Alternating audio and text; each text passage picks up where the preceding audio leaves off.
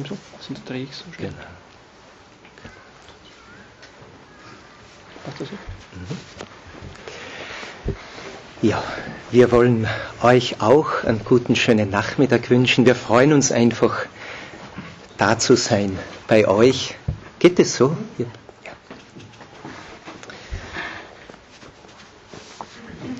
Vielleicht so als Vorabinformation, wir werden das so machen, ich rede einfach einmal drauf los. Ja.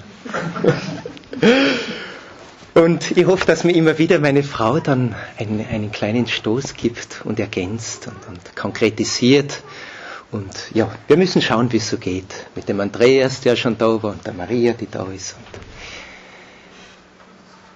ja, Gebet und Vergebung Kraftquellen für die Familie. So haben wir versucht, das ein bisschen zu umschreiben.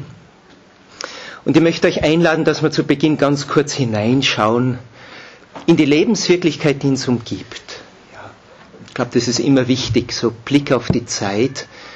Ganz zu Beginn, wenn wir hineinschauen in die Welt, ja, in die Gesellschaft, dann sehen wir, ich sage es einmal so, eine müde Gesellschaft. Ja. Da haben wir die Schminke weg, die Fassade weg. Ja. Und dann wird äh, hinter allem Glitzern ganz schnell eine sehr müde und oft ratlose Gesellschaft sichtbar, oft sehr hoffnungslos. Ja. Es gibt Symptome der Dunkelheit, es gibt Symptome auch des Krankseins, nicht zu übersehen. Und es gibt aber auch diesen großen Hunger, den wir sehen, ja, den Hunger nach Liebe, Frieden, Leben, Gelingen. Und wir könnten das fortsetzen. Wir wissen das ja auch alle. Ja. Und der Robert hat das schon äh, angedeutet in der Kapelle, wenn wir hineinschauen in die Kirche, und wenn man nicht gerade beim Jungfamilientreffen ist oder hier ist, dann erleben wir auch oft eine müde gewordene Kirche, ja, die oft ihr Herzstück mit der Peripherie vertauscht hat ja, und dann ratlos wird. Wir merken, es fehlen uns Berufungen. Ja, und es gibt Konzepte. Es gibt den Ansatz, das am, am Schreibtisch irgendwie zu lösen, dem beizukommen. Und wir alle wissen, dass sowohl das eine wie das andere ganz direkt unmittelbar zusammenhängt mit der Familie. Sie ist kleinste Zelle des Lebens, der Liebe. Sie ist kleinste Zelle der Gesellschaft und auch der Kirche. Und es kann einer Gesellschaft ganz logisch nicht gut gehen, wenn es der Familie nicht gut geht. Und es kann in der Kirche auch keine Berufungen geben, wenn es in den Familien keinen lebendigen Glauben gibt. Und damit es den geben kann, muss es das Gebet in den Familien geben. So verstehe ich und wir selbst immer mehr, dass wir wirklich äh, uns anstrengen müssen. Wir müssen die Kräfte mobilisieren, wir müssen sie bündeln, wir müssen sie vernetzen, um wirklich der Familie zu helfen. Ja, das ist ganz groß Not der Zeit heute. Ja. Und zwar helfen müssen wir zuerst der eigenen Familie, denn schauen wir hinein in unsere Herzen. Schauen wir hinein in unsere eigene Familie, da gibt es ganz viel Schönes, Erbauliches, aber auch immer Leid und Schmerz. Ja. Die Familie heute braucht, ich möchte so sagen, Medizin. Ich glaube, Medizin. Die brauchen wir Gott sei Dank nicht selbst erfinden, die da die gibt uns Gott, die schenkt uns, ja, die liegt da. Unsere Aufgabe ist, wir müssen sie, und wir wissen, wie das ist mit den Kindern, wir müssen sie schlucken. Wir müssen sie tagtäglich nehmen, aufnehmen, ja, mit dem einen Ziel, dass wir gesund werden, dass wir stark werden, kräftiger werden, ja, damit wir in der Liebe wachsen, im Frieden wachsen, in der Heiligkeit wachsen. Und das wird weil einfach das so ist, dass man das ausstrahlt, was man ist, nicht das, was man tut. Das wird ausstrahlen. Ja? Und das wird anstecken, weil die Menschen rund um uns suchen. Ja? Sie suchen viel mehr, als wir glauben. Ja? Und das ist dann der Weg, wie, wie die Neuevangelisierung passieren kann. Es gibt viele Ansätze, aber der Robert hat das einmal den Bischöfen erzählt. Und für mich ist es auch eine Erfahrung, der Weg der Neuevangelisierung, der geht ganz entscheidend über uns, über die Familien. Ja.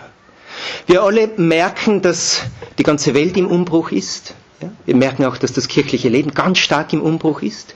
Keiner weiß, wie es wirklich werden wird, aber eins zeichnet sich ganz klar ab. Die Familie wird eine ganz entscheidende Rolle in all dem spielen. Und so möchten wir mit euch über genau diese beiden Punkte kurz nachdenken. Gebet und Vergebung. Vieles könnte man sagen, was diese Medizin für die Familie betrifft. Das, wir greifen nur eine Ebene heraus und dann nur diese beiden Punkte.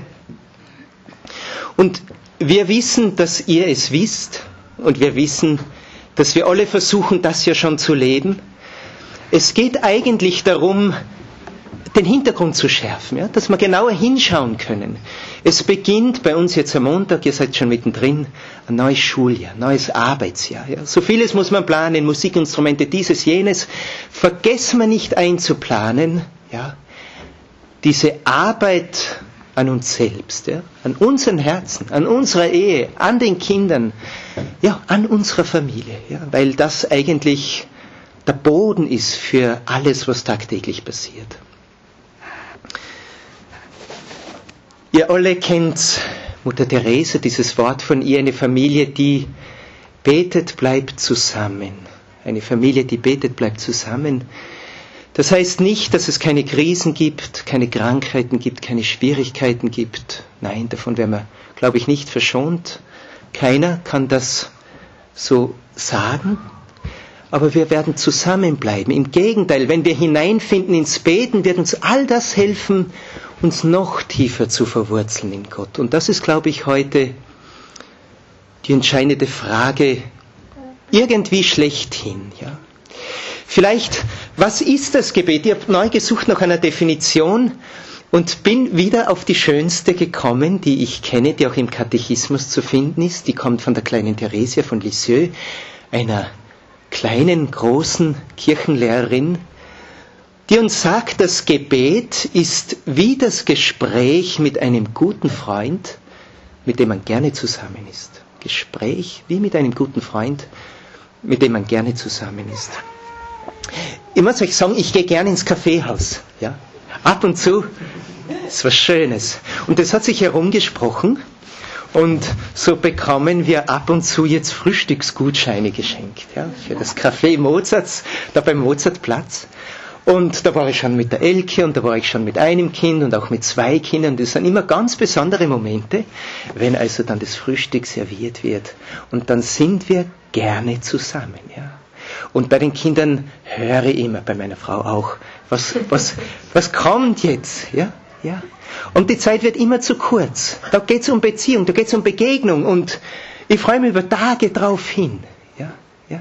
Das Gebet ist wie das Gespräch mit einem guten Freund mit dem man gerne zusammen ist. Und da denke ich mir oft, oft, ich habe überhaupt noch nicht kapiert, um was es geht beim Beten. Ja? Weil so oft denkt man sich, ma, schon wieder und die Kinder und, und brauchen wir jetzt diesen Kraftakt noch am Ende des Tages. Und da wird mir dann bewusst, da fehlt noch so viel. Ja, wir kommen gerade äh, von fünf Tagen mit Schogoren, das ist ein Ort, da kann man wirklich die Gnade des Gebetes irgendwie erfahren, ja, ganz leicht erleben. Und mich trifft dieses Wort, wenn es heißt, betet, bis das Gebet euch zur Freude wird. Ja.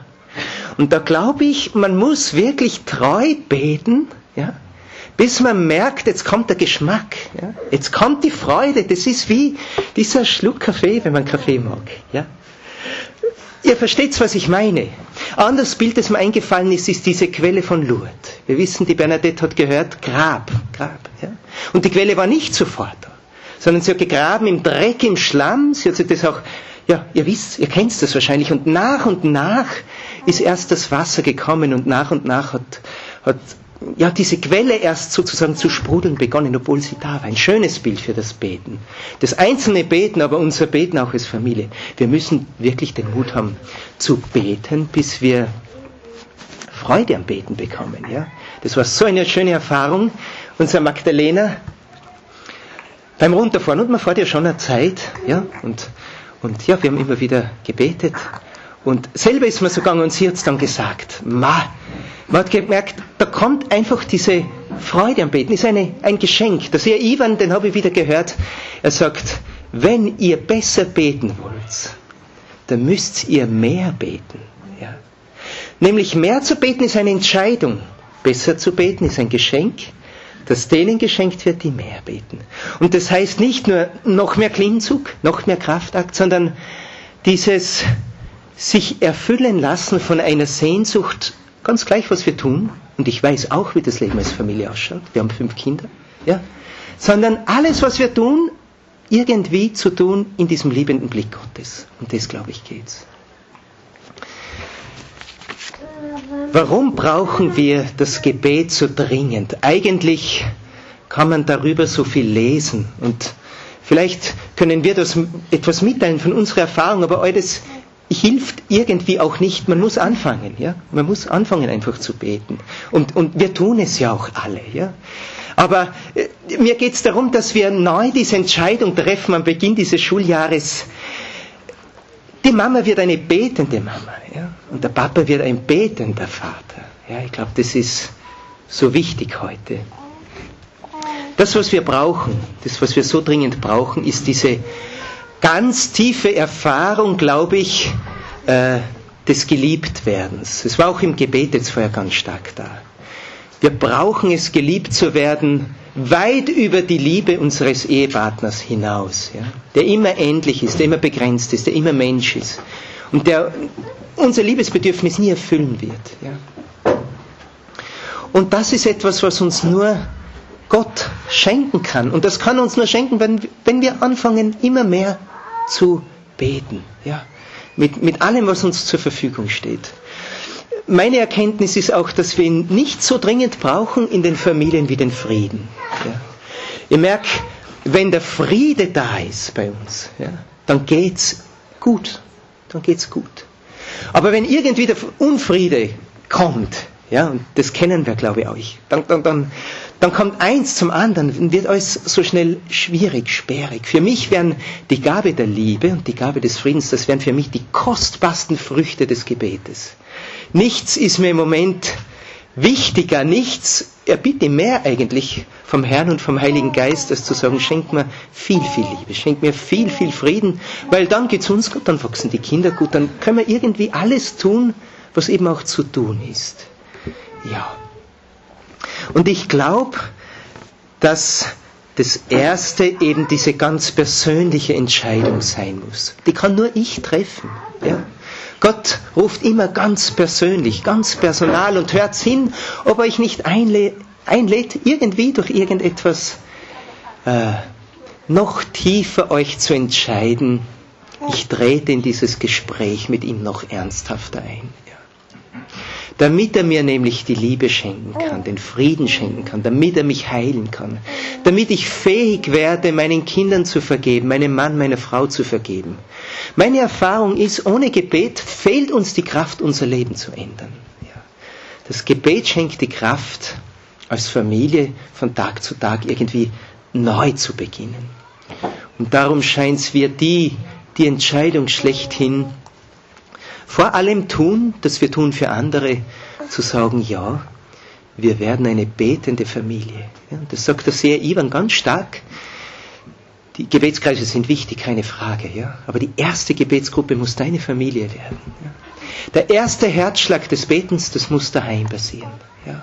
Und dann kann, je regelmäßiger dieses Herz schlägt, das ist wie bei einem, ja, einem Kind, das daher wächst, je regelmäßiger dieses Herz schlägt, desto gesünder, besser entwickeln wir uns als Familie. Und desto schön und reicher wird unsere Ehe. Wenn wir uns entschieden haben, dann können wir auch gemeinsam beten. Und wir haben so viele Menschen dort unten getroffen, die wir kennen. Unter anderem eine Person, die, vor der ich einen großen Respekt habe. Und gleich kommt die Frau dieser Person daher und sagt, Ma, mein Mann ist Adam. Und das ist eigentlich so das erste Mal, dass er da ist. Und ich traue mich gar nicht fragen, wie es ihm geht. Ja? Weil ich gemerkt habe, bah, äh, ich habe da kein Problem zum Fragen, die Elke, wie es geht. Ja? Also wie, wie, wie schön ist es, ja? werden wir uns bewusst, wie groß ist die Gnade, äh, das irgendwie teilen zu können mit meinem Mann, meiner Frau. Ja? Irgendwie gemeinsam auf den Weg sein zu dürfen. Wie viele leiden, weil sie genau das nicht tun können. Ja? Und wenn wir miteinander beten können, und das kann ganz klein sein, dann werden auch unsere Kinder mit hineingenommen und werden, wir werden beten als ganze Familie einfach.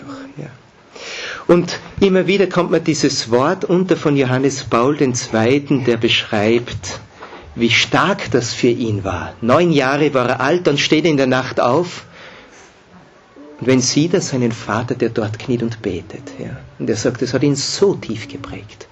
Und das sind Erfahrungen, so drückt er es aus, die die Ereignisse des späteren Lebens nicht mehr verwischen können. Ja. Seit vielen Wochen trage ich ein Wort in mir, ein Wort, das mir ständig wiederkommt, das heißt, zeig deinen Kindern das Licht, führ die Kinder zum Licht. Und darum äh, nehmen wir sie hinein in das Beten als ganze Familie und überfordern wir uns nicht. Ja. Es hat alles seine Zeit und alles wächst und alles braucht Zeit, aber beginnen wir und beginnen wir neu und beginnen wir immer tiefer und vielleicht auch intensiver. Ihr alle wisst, dass es viele Formen des Gebetes gibt. Das Gebet am Abend, am Morgen, das Gebet vor dem Essen, es gibt die Anbetung, es gibt den Rosenkranz, es gibt das freie Gebet, es gibt den Gebetsschatz der Kirche, es gibt das liturgische Beten, die Eucharistiefeier. Ich bin auch gern in St. Virgil im Bildungshaus, weil dort gibt's mittags, ihr werdet euch etwas denken von mir, ein, ein unwahrscheinlich tolles Buffet, gell? ein ganz großes. Und da denke ich mir, die Kirche und auch in ihrer Tradition, die schenkt, was das Gebet betrifft, genauso ein reich gedecktes Buffet. Ja. Ja, wir haben alles. Wir haben unendlich viel, das uns serviert ist. Ja. Wir müssen aber gehen und nehmen. Ja. Wir müssen zugreifen. Und das ist eine, eine doppelte Bewegung, glaube ich. Zum einen stehe ich einmal dort und denke mir, ah ja, das schaut mir gut an, da nehme ich mir was. Ja. Und zum anderen auch hinhören auf den Heiligen Geist. Wir sind aufgerufen, unser ganz eigene Gebetskultur wachsen zu lassen. Ja. Äh, lasst euch das schenken, mehr und mehr. Wie, wie ist das bei uns? Wie schaut das aus innerhalb von 24 Stunden? Wie schaut das aus innerhalb von einer Woche? Das ist ein, das ist, ja, ein, ein Coworking zwischen uns und dem Heiligen Geist. Ja? Und wir müssen einfach Mut haben, beginnen, ausprobieren, weitergehen. Und so wird das wachsen, was für uns passt. Und wir wollen jetzt ganz kurz einfach erzählen, wie das bei uns ausschaut, ja, wie das einfach sich entwickelt hat, ja. Und in dem Wissen, das hat schon anders ausgeschaut, das wird auch wieder anders ausschauen. Das ist ein Erfahrungswert, den wir alle kennen. Da gibt es nichts Statisches in der Familie, sondern wir müssen geschmeidig bleiben, die Dinge immer wieder neu anpassen. Mir ist es wichtig, dass wir morgen beten ja. Aber nicht abgehoben, ja. Ich weiß, was am Morgen alles zu tun ist. Aber trotzdem, ich halte es für so gefährlich und schädlich und ich halte es selber ganz schwer aus, wenn ich in den Tag hineinplumps. Ja, ihr wisst, was ich meine. Raus aus dem Bett und schon stehen zehn Dinge da und man kommt bis Mittag irgendwie nicht mehr hinten nach. Ja. Das, was ich merke, ist, in der Früh steht ein Tag vor uns,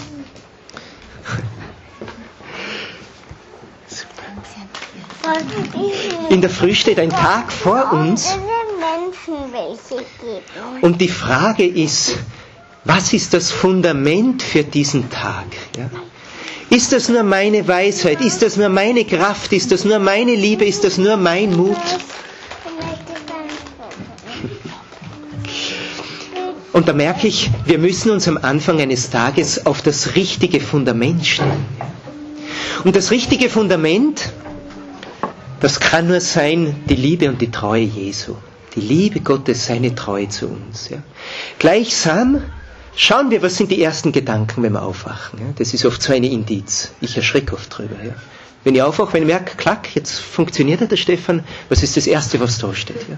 Und dann muss ich mich zurück, zurückholen und sagen, nein, und jetzt galoppiere ich nicht los, sondern ich versuche zu öffnen mein Bewusstsein, Gott existiert. Ja? Er ist schon da. Er wartet schon auf mich. Seine Liebe ist da, seine Treue ist da. Er wartet nur darauf, dass er mich neu umarmen kann. Ja. Leben in der Umarmung Gottes. Es, es geht nur, wenn wir beten. Ja. Es bleibt sonst nur im Kopf. Ja. Wir müssen das irgendwie ganz griffig werden lassen. Das Bewusstsein öffnen für die Wirklichkeit Gottes. Und jetzt ist die Elke nicht da, das glaube ich, wollte sie erzählen, jetzt muss ich erzählen. Äh, ich habe fünf Jahre gearbeitet nach meiner Etappe des technischen Berufes äh, in einer Pfarre. Und da gibt es dann doch viele Abendtermine. Und es war uns immer ganz wichtig, dass wir wirklich beten, beten, auch mit den Kindern beten. Und dann war ich oft weg. Und ich kann mich noch erinnern, am Anfang war das auch so, da haben wir unseren Rosenkranz gebetet, dann, wenn die Magdalena geschlafen hat, und dann haben wir uns gegenseitig nur aufgeweckt, weil wir einfach wirklich K.O. und fertig waren dann nach vollbrachten Tageswerk und ihr, ihr kennt das wahrscheinlich auch, bis wir irgendwann zu dieser glorreichen Idee gefunden haben, wir könnten auch mit der Magdalena beten. Ja. Und es war so ein Startschuss, irgendwo als Familie zu beten und wie ich dann in der Pfarre viel weg war, hat die Elke das nach und nach, und das war ein ganz großes Werk von ihr, eigentlich ja, wachsen lassen. Ja. Sie hat das irgendwo in ganz besonderer Weise entwickelt. Und so ist es, jetzt mache ich aber noch einmal den Sprung zu in der Früh, äh, da hat es diese Zeit gegeben, ich sage gegeben, weil es jetzt ein bisschen anders geworden ist, wo wir so ums Frühstück gesessen sind und alle haben gefrühstückt und ich bin dann irgendwann also fertig geworden. Kinder haben zum Teil noch weiter gefrühstückt und ganz einfach haben wir begonnen mit einem Kreuzzeichen, oft einmal mit einem Lied oder auch oft nicht.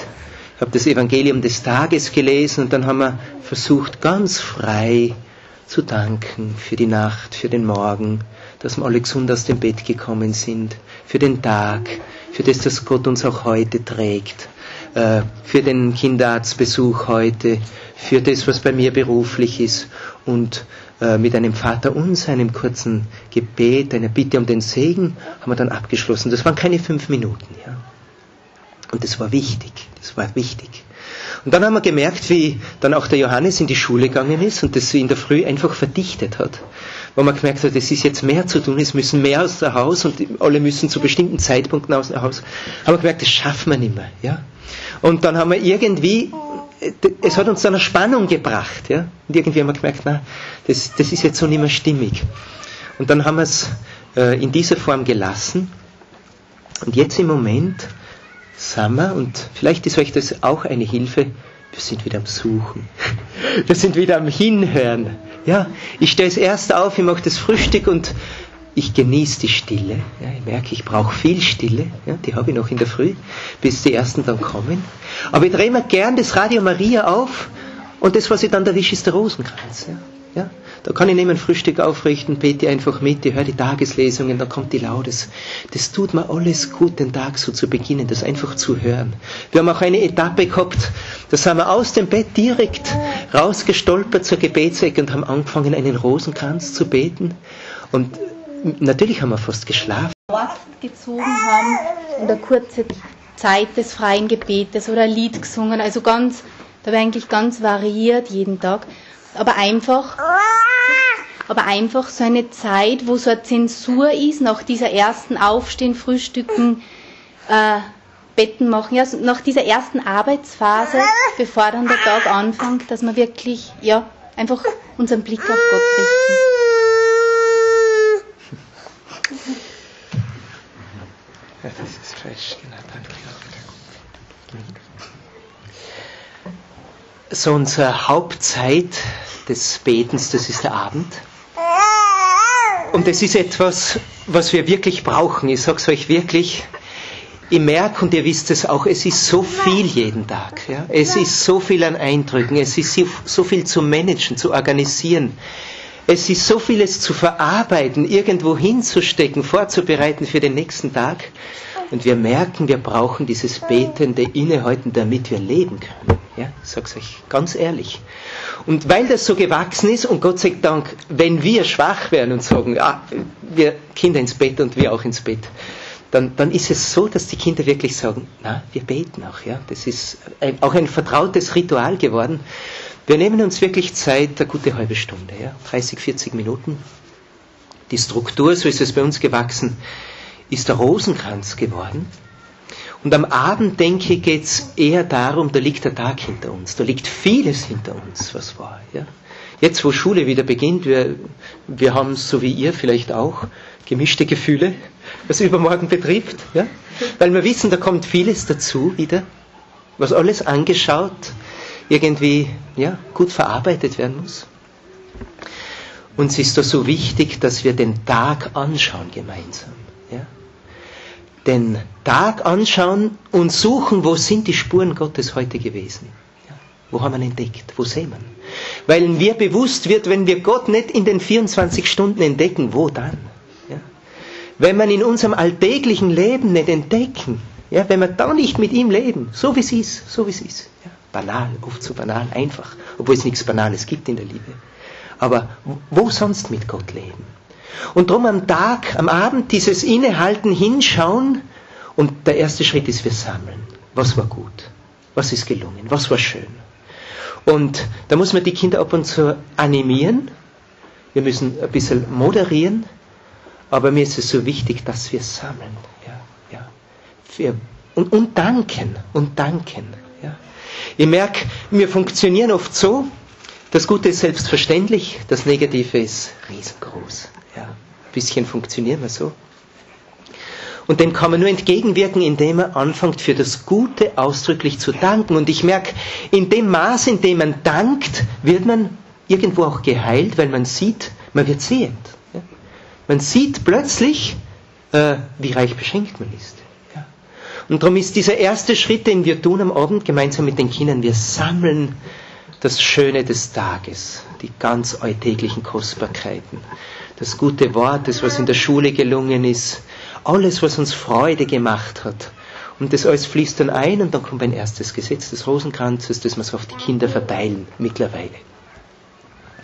Bei einem zweiten Gesetz, aber da möchte ich dann was dazugeben oder dazu sagen bei der Vergebung, dann riskieren wir auch den Blick auf das, was nicht so gut war an diesem Tag. Und da gibt's jeden Tag etwas, jeden Tag irgendwo genug Scherben, die's, die wir aber nicht unter den Teppich kehren müssen, ja, ja, die wir auch nicht wegverdrängen müssen, wenn man diese psychologische Grammatik verwendet, sondern im Lichte Gottes hat das alles Platz ja, und darf einmünden in die Vergebung, in die Versöhnung, die ganz tief Heilung ist. Ja.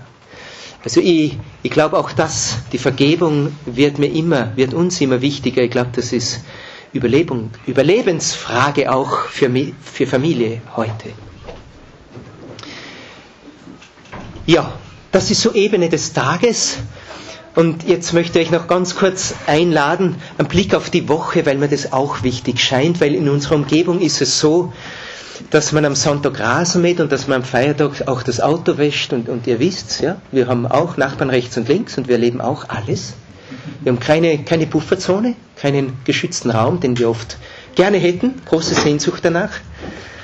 Äh, und da merken wir, dass die Woche bei den meisten Menschen völlig gleich durchrattert. Ja. Es, gibt, es gibt keinen Sonntag, keinen Feiertag. Und da gibt es Viktor Frankl, der dieses Buch geschrieben hat, der Begründer der Logotherapie, das Leiden am sinnlosen Leben. Das kommt dann, ja, wenn es den Sonntag nicht mehr gibt, den Feiertag nicht mehr gibt. Und die christliche Woche kennt ja Dynamik und einen Höhepunkt. Ja, der erste Tag, Höhepunkt, aus dem heraus wir leben können, der Sonntag. Tag der Auferstehung, kleines Ostern jede Woche. Und das, was wir feiern einmal in der Woche, groß, die Karwoche, ja, dieses Hingehen auf Ostern, Ostersonntag, könnten wir eigentlich ja, jede Woche feiern, ja, in ganz kleinen Schritten. Und so denke ich mir, könnte eine Hilfe sein. Donnerstagabend wird keine Angst von euch. Ja? Ich habe immer wieder Angst. Ja? Ich kenne Momente mit großer Angst. Ja? Das heißt, unsere Angst, mit der Angst leben zu lernen, mit dem Blick auf Jesu in Gethsemane. Ja? Ich sage nur dieses Stichwort. Ja? Freitag, wer kennt das Leiden nicht? Wer kennt den Schmerz nicht? Jede Familie ist, ist auch so voller Leiden, ja, ja, wenn man ein bisschen tiefer hineinschaut. Ja. Der Freitag, schauen wir hin auf unser Leiden. Schauen wir hin auf Jesus, der leidet. Und verbinden wir unser Leid mit seinem Leid. Ja, der Freitag. Auch der Tag, wo man schon verzichten kann. Ja, da gibt es eine, eine Bandbreite und das wäre ein eigener Vortrag. Aber für uns, ich merke, es ist so schwer. Aber ich merke, es ist so notwendig. Ja. Ich habe auch einen neuen Impuls bekommen, irgendwo, weil ich merke, gerade wenn man da vom Süden herauf, vom trockenen Süden herauf, dann nach Österreich kommt, das ist so grün, ja, das ist so satt. Unsere Breiten sind so satt, dass mich gar nicht wundert, dass die Menschen nicht mehr suchen. Ja. Das heißt, man muss eigentlich verzichten und man muss fasten, damit man merkt, da gibt es einen Raum, damit man suchen kann nach mehr, nach dem, der uns das eigentliche, wahre Leben geben kann. Und ruhig auch die Kinder einladen. Ja? Also Johanna Martin, die sagt, wenn ein Kind das Verzichten bis zum dritten Lebensjahr nicht gelernt hat, dann lernt man es sehr schwer. Ja? Merkt das ja mir, es ist schwer. Ja? Aber etwas sehr Notwendiges, glaube ich, um die, die Freiheit zu erziehen und zu stärken. Das Samstag, wie oft muss die Familie hoffen? Ja? Wie, wie viele Familien kenne ich, wo, wo es nur mehr ein Kampf um die Hoffnung ist? Wir können uns verbinden mit diesem, mit der Haltung der Hoffnung Mariens, gerade heute an diesem Tag. Ja? Und dann der Sonntag, der Sonntag, der gehalten wird durch die Eucharistie am Sonntag. Und der Sonntag muss Kontrastprogramm sein. Seid sehr erfinderisch. Ja? Anderes Gewand, anderes Frühstück, anderes Geschirr, anderes Geschirrtuch äh, anderer Ausflug, Sonntag ist Sonntag. Ja. Wenn wir, ab und zu waren wir schon so, haben wir gesagt, na wir das Tischtuch. Dann kommt der Johannes und sagt, na, das ist kein schönes Tischtuch für den Sonntag. ja, ja. Lernen wir den Sonntag, die Feiertage, die Festzeiten auszufeiern. Ja. Mit viel, ja, mit viel Fantasie und Kreativität. Nicht nur die Kinder müssen schauen können. Ja? Auch wir, auch wir müssen äh, greifen können, sehen können. Alle Sinne äh, müssen angesprochen werden vom Glauben. Das muss sich irgendwie inkarnieren. Äh, vor vielen Jahren haben wir angefangen, jetzt gibt es keinen Overhead, aber wir haben mit Tüchern die Grippe, das Weihnachtsgeheimnis, groß aufgebaut. Groß, ja, mit vielen D-Lichtern. Ja. Und das ist dann am Heiligen Abend im Erzählen haben wir die Hirten gebracht und, und, und. Und es ist immer heller und heller geworden. Und ich weiß in den Tagen der Weihnachtsoktav, wie die Kinder das schätzen, wie sie das genießen, wie wir das genießen, nur da zu sitzen und dieses Geheimnis der Menschwerdung zu schauen. Ja, ja. Also habt Mut, es auszubreiten. Ja. Ostern äh, eigentlich genau das Gleiche. Ja anzufangen im Garten Gethsemane und mit den Kindern als ganze Familie einen Weg zu gehen bis hin zur Auferstehung. Ja. Und alles zu verwenden, was ihr in eurem Haus, in eurer Wohnung findet. Ja. Die Teelichter, das Kreuz, die Tücher, lasst es entstehen, lasst die Kinder das bringen. Ja, das, man, man kann da so viel machen, es gibt Experten dazu wahrscheinlich auch unter euch. Und alles, was hier daheim taktet, das ist, glaube ich, noch wichtig, muss verbunden werden mit dem, was in der Pfarre passiert. Ja? Mit dem, was in der Ortskirche passiert, wo immer wir beheimatet sind. Ja? Das, was wir daheim leben, dieses Herz, das daheim schlägt, das muss hineinschlagen in die Pfarre und umgekehrt das, was in der Pfarre schlägt, ja, das befruchtet unser Leben wieder daheim. Und das kann uns dann formen. Das kann uns dann erziehen, uns und unsere Kinder. Und so können wir dann mehr und mehr lernen, was es bedeutet, als christliche Familie zu leben. Ja. Und das Wichtigste dazu scheint mir einfach das Gebet zu sein, das aber ganz vieles beinhaltet. Du noch was? Ja, ich will, na, dann mach die, bei der Ja, genau, die Zeit ist knapp. Ein Wort zur Vergebung. Ihr kennt vielleicht dieses Zitat. Äh, wenn du einen Augenblick glücklich sein willst, dann räche dich. Rache. Ja. Und willst du für immer glücklich sein, dann lern zu vergeben. Das hat mich lange begleitet, dieses Wort. Möchtest du einen Augenblick glücklich sein, dann räche dich. Und das ist schnell. Ja, das passiert so schnell und passiert uns ständig irgendwie, ja, weil das aus dem Bauch heraus kommt so schnell, kann man gar nicht schauen. Ja, man schlägt zurück. Wenn du lernen willst, ein größeres Glück zu erleben, dann lern zu vergeben. Ja. Äh, ich stelle mir oft die Frage, oft kommt es einfach so bei mir, in der Welt von heute, diese moderne, postmoderne, durch und durch säkulare Gesellschaft, muss man da überhaupt noch vergeben? Ja? Kann man nicht alles anders managen, vertraglich irgendwie?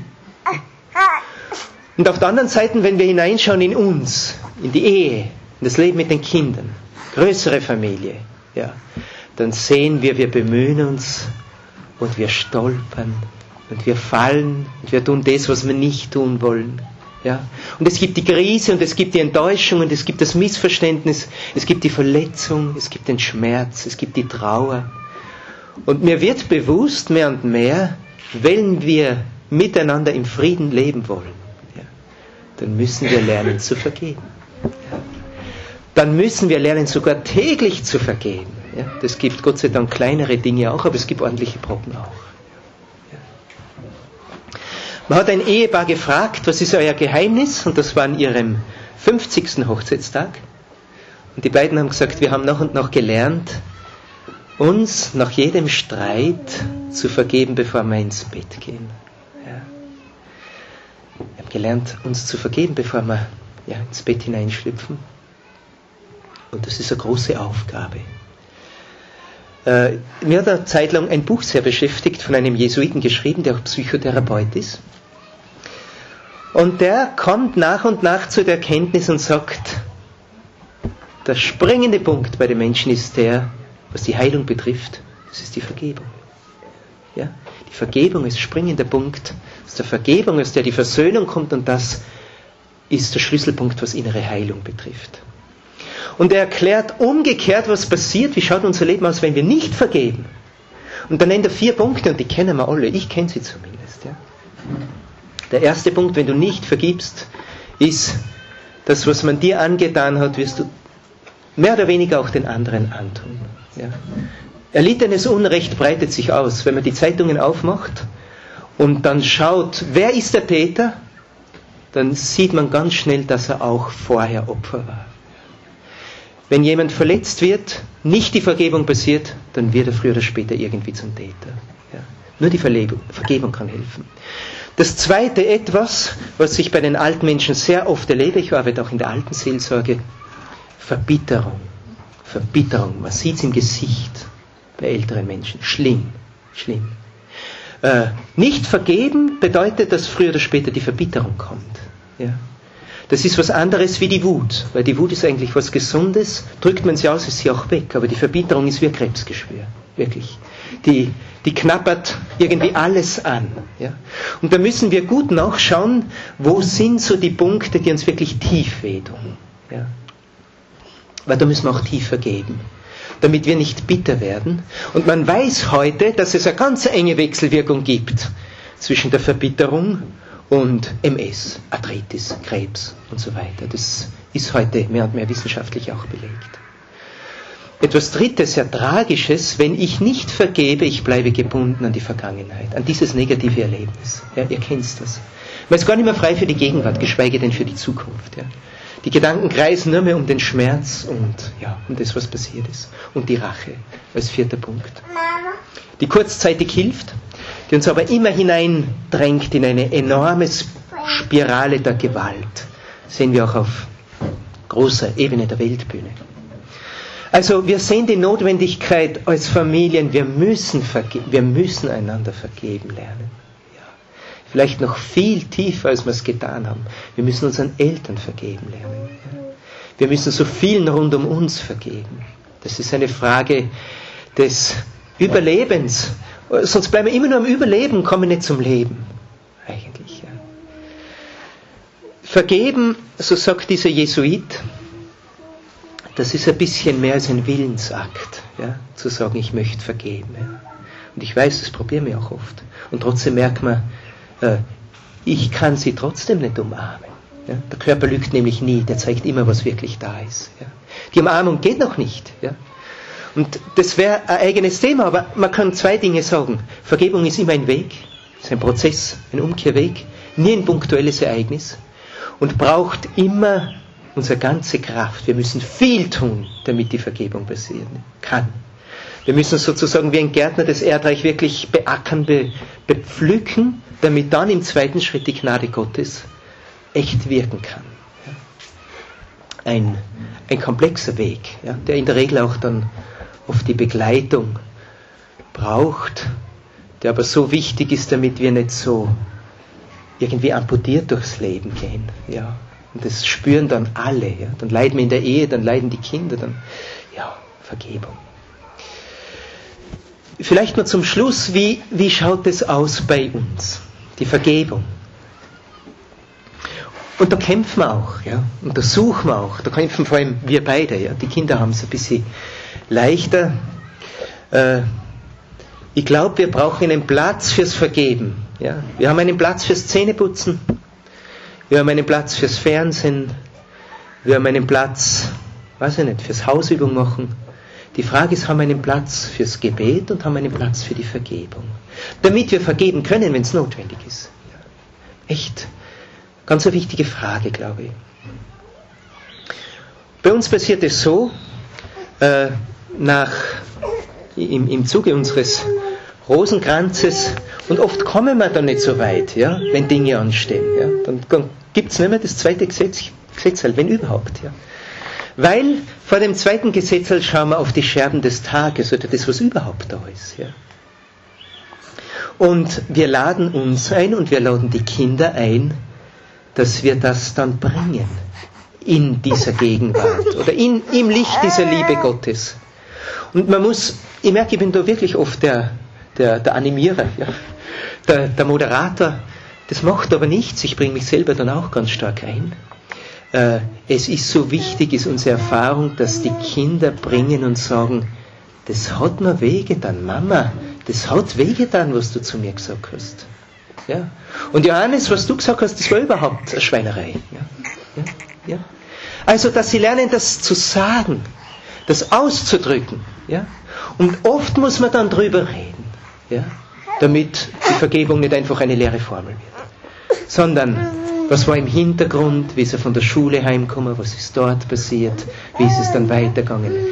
Das ist auch ganz starkes soziales Lernen. Da braucht es uns Eltern dazu. Und das mündet dann ein in dieses ganz kleine Zeichen, das wir ja auch kennen vom Nachmittag der Barmherzigkeit in, in, in Böllau. Ja. Dieses, du, ich bitte dich um Vergebung, das scheint uns wichtig, dass wir einander das bitten. Ich bitte dich um Vergebung. Der andere, der sagt, ja, das hat wehgetan. Ja. Es war kein Spiel. Oder nicht sagen, na, es war eh nichts. Nein, es war schon was. Ja. Auch zwischen uns, es war schon was. Ja. Aber ich vergebe dir. Ich vergebe dir jetzt mit aller Kraft, die mir im Moment zur Verfügung steht. Ja. Und dann hat sich entwickelt bei uns, und das ist schön und das ist fast wichtiger wie die Worte, dann machen wir uns ein Kreuz in die Innenseite der Hände und da gibt es auch ein Bussi drauf und dann gibt es auch ein Kreuz auf die Stirn und auch da ein Bussi und dann gibt es eine Umarmung. Ja. Und dann wissen wir, jetzt ist wieder gut. Ja. Ja. Oft merkt man, es ist noch nicht gut. Dann müssen wir dranbleiben. Das ist etwas, was ermöglicht, täglich die Schulscheine zu zerreißen. Ja? Weil wenn man das nicht tut, dann wächst der Schulscheinstapel. Ja? Und irgendwann ist er so groß, dass man nicht mehr zerreißen kann. Ja? Und dann haben wir wirklich ernsthafte Schwierigkeiten. Also einüben in dieses tägliche Schulschein zerreißen. Oder anders Bild, wir sitzen alle im Boot als Familie. Ja? Und wenn es in diesem Boot ein Loch gibt, dann ist Gefahr in Verzug. Ja? Und vergeben bedeutet, dieses Loch zuzumachen. Und es ist völlig gleich, wer schuld ist. Es ist gleich, wer begonnen hat. Das Loch muss zu.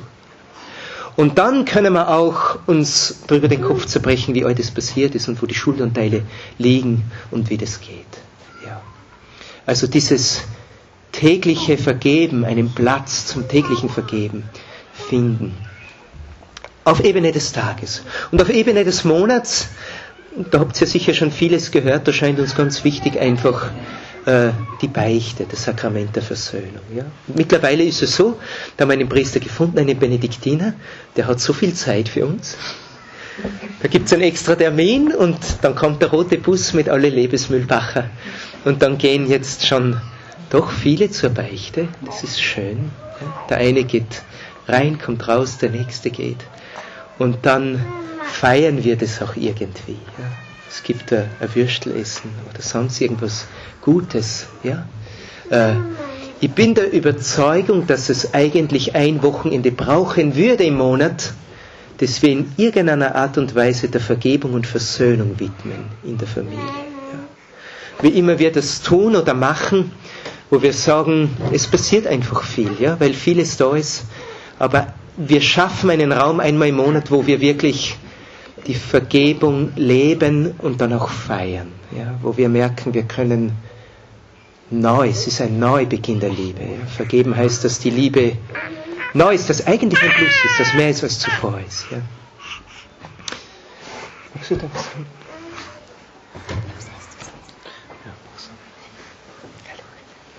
Diese Dimension der Vergebung, die ist mir vor einigen Jahren so bewusst geworden, äh, wie ich mich beschäftigt habe mit der Gemeinschaft Cenacolo, wo die Schwester Elvira, die Gründerin, ich weiß nicht, ob Sie die alle kennt, es ist diese Gemeinschaft, die gegründet worden ist von der Schwester Elvira, um eben Drogensüchtige durch Gebet und Arbeit von der Droge wegzubringen.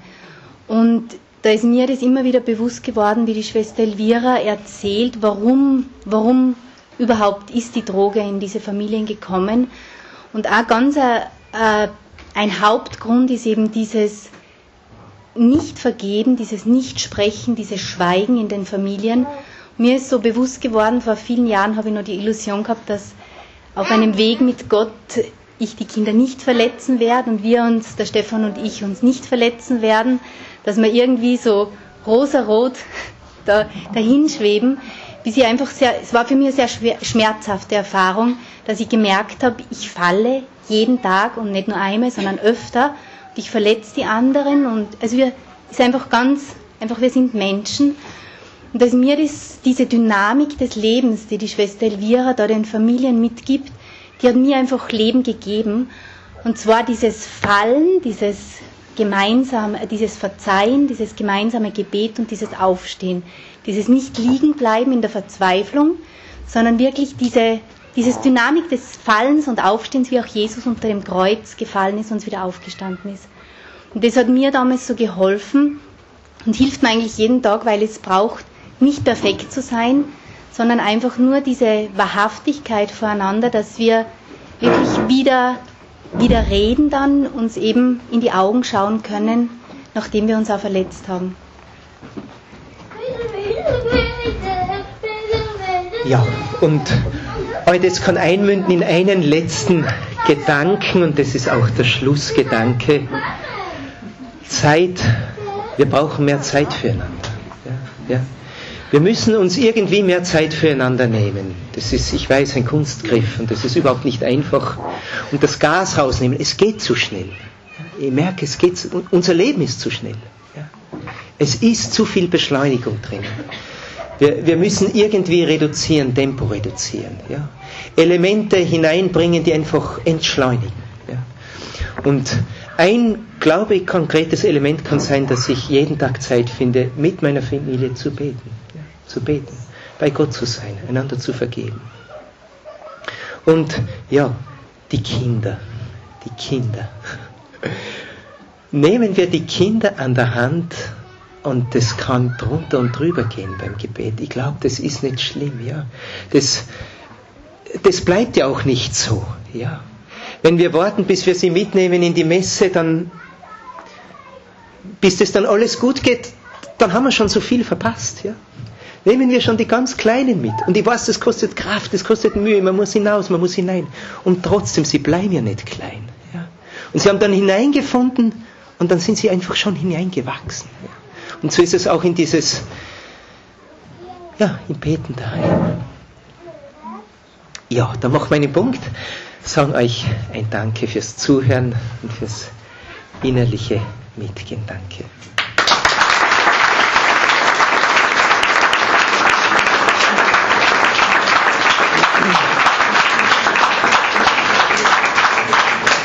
Für die, genau. Für die Austauschgruppen hätten wir jetzt die Frage, äh, ich muss euch gestehen, ich wollte das auf der Fahrt hierher machen und ich habe es nicht präzise formuliert. Vielleicht eigentlich zwei kleine Fragen für beide Themenbereiche. Wie geht es uns mit dem Gebet als Familie? Ganz ehrlich, wie geht es uns mit dem Gebet in der Familie?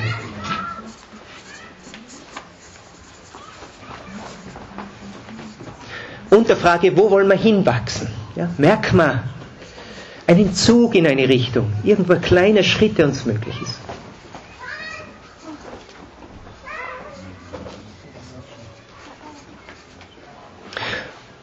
Und vielleicht das zweite rund um die Vergebung. Haben wir Zeichen der Vergebung für unsere alltäglichen Verfehlungen aneinander? Gibt es etwas bei uns? Fehlt uns? Wie geht es uns damit?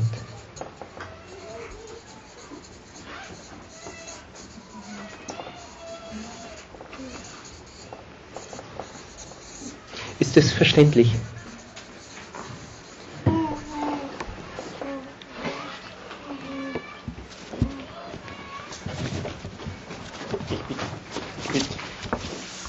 Das Mikro wieder geht.